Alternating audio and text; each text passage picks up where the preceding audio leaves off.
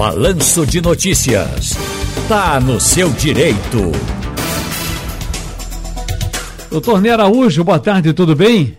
Boa tarde, Ciro Bezerra. Boa tarde para todos os ouvintes da nossa Rádio Jornal. Tudo em ordem, tudo bem? Vamos tudo... trabalhar? Vamos lá então. Domingo, dia das eleições. Feriado?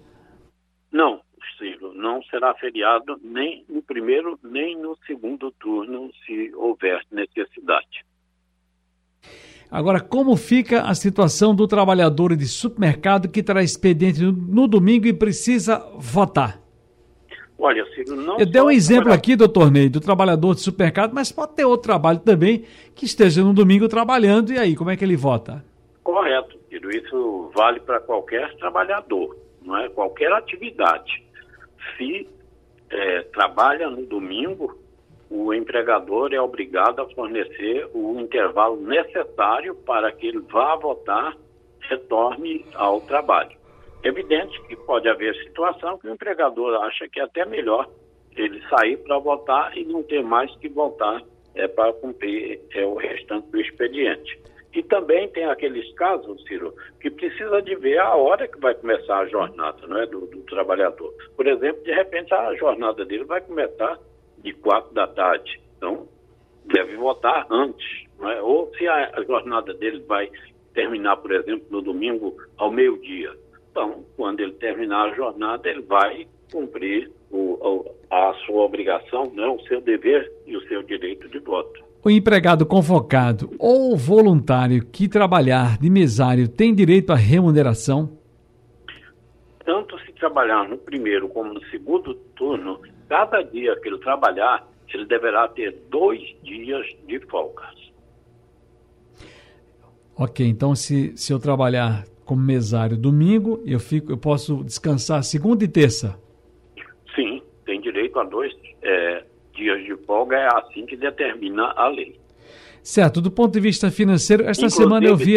Inclusive, inclusive, você sabe que tem situação que às vezes a pessoa tem dois empregos, não é verdade? Sim. Então ele vai ter direito de folgar dois dias em cada um dos empregos que ele tem.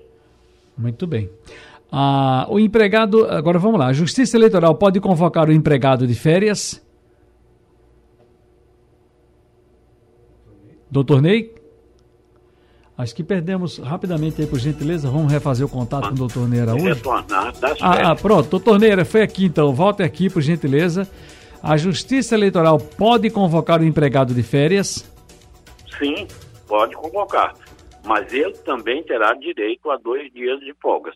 É evidente que quando ele retornar das férias, ele deverá gozar, então, esses dois dias. É permitido o empregador determinar o voto dos empregados em seus candidatos? Eu vou eu vou inclusive aproveitar que esta semana há uma discussão, me parece que houve até uma notificação da empresa, eu não vou agora precisar qual a cidade que aconteceu aqui no país, de uma, um, um gestor, né, um proprietário da empresa, convocar para o pátio da empresa os funcionários e ele fez ali uma, uma, uma louvação de seus candidatos, inclusive dizendo: olha, não é possível fazendo assim uma pressão. Se a coisa ficar difícil, com certos candidatos que podem ganhar, vocês podem perder o emprego, aquelas pressões.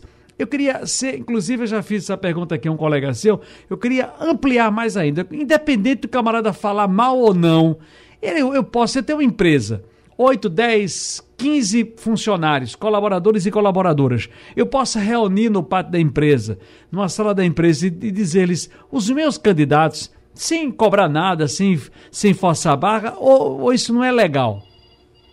Olha, Ciro, é, é preciso de ver que tem a, até empregador que é candidato. Sim. Né?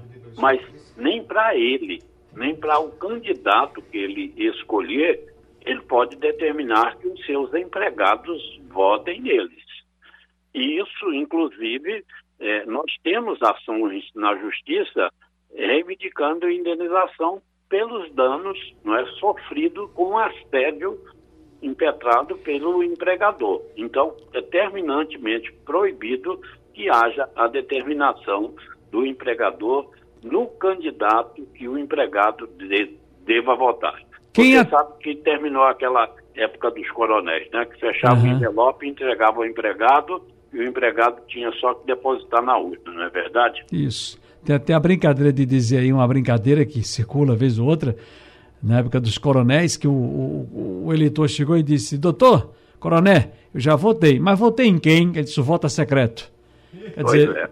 nem, ele, nem o, o eleitor pode saber que, de que ele vota, que a chapa é. vinha fechada. Quem trabalha para candidato ao partido, distribuindo santinhos, balançando bandeirinhas e em outras atividades, é empregado? Olha, Ciro, está na lei, está na lei eleitoral que essas pessoas contratadas por candidatos ou partido político para desempenhar atividades nessa época de campanha eleitoral, elas não são empregadas. Ok, agora, doutor Ney, o Gilvan Freire está no WhatsApp, tem uma pergunta. Fala, Gilvan, boa tarde. Ciro Bezerra, meu amigo, boa tarde. Meu nome é Gilvan Freire.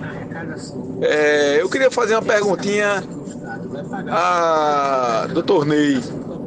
Tem alguma novidade a respeito do pagamento do PIS ano base 2021? Ano base 2021, pagamento do PIS. Tem E aí, doutor Ney, alguma novidade? Ano base 2019-2020 está à disposição, já foi cumprido o calendário. Ano base 2021 deverá ser pago somente no ano que vem. Não há nenhum calendário programado para este ano e não acredito que venha mais. Então, deverá ser no ano que vem. O, calen- o último calendário foi pago nos meses de fevereiro e março. Pode ser que o ano que vem seja da mesma forma, Ciro. Francisco Araújo. Fala, Chico. É, boa tarde, minha pergunta é para o doutor Ney. Funcionário municipal que trabalha 40 horas semanais, tem direito ao vale-refeição ou não? Bom, aí vai depender da legislação de cada município. Então, tem que verificar o que diz a lei municipal. Doutor Ney Araújo, felicidades, um bom voto e uma boa semana para o senhor também. Desejo que todos expressem, Ciro, o seu voto em defesa da democracia e que vençam os melhores.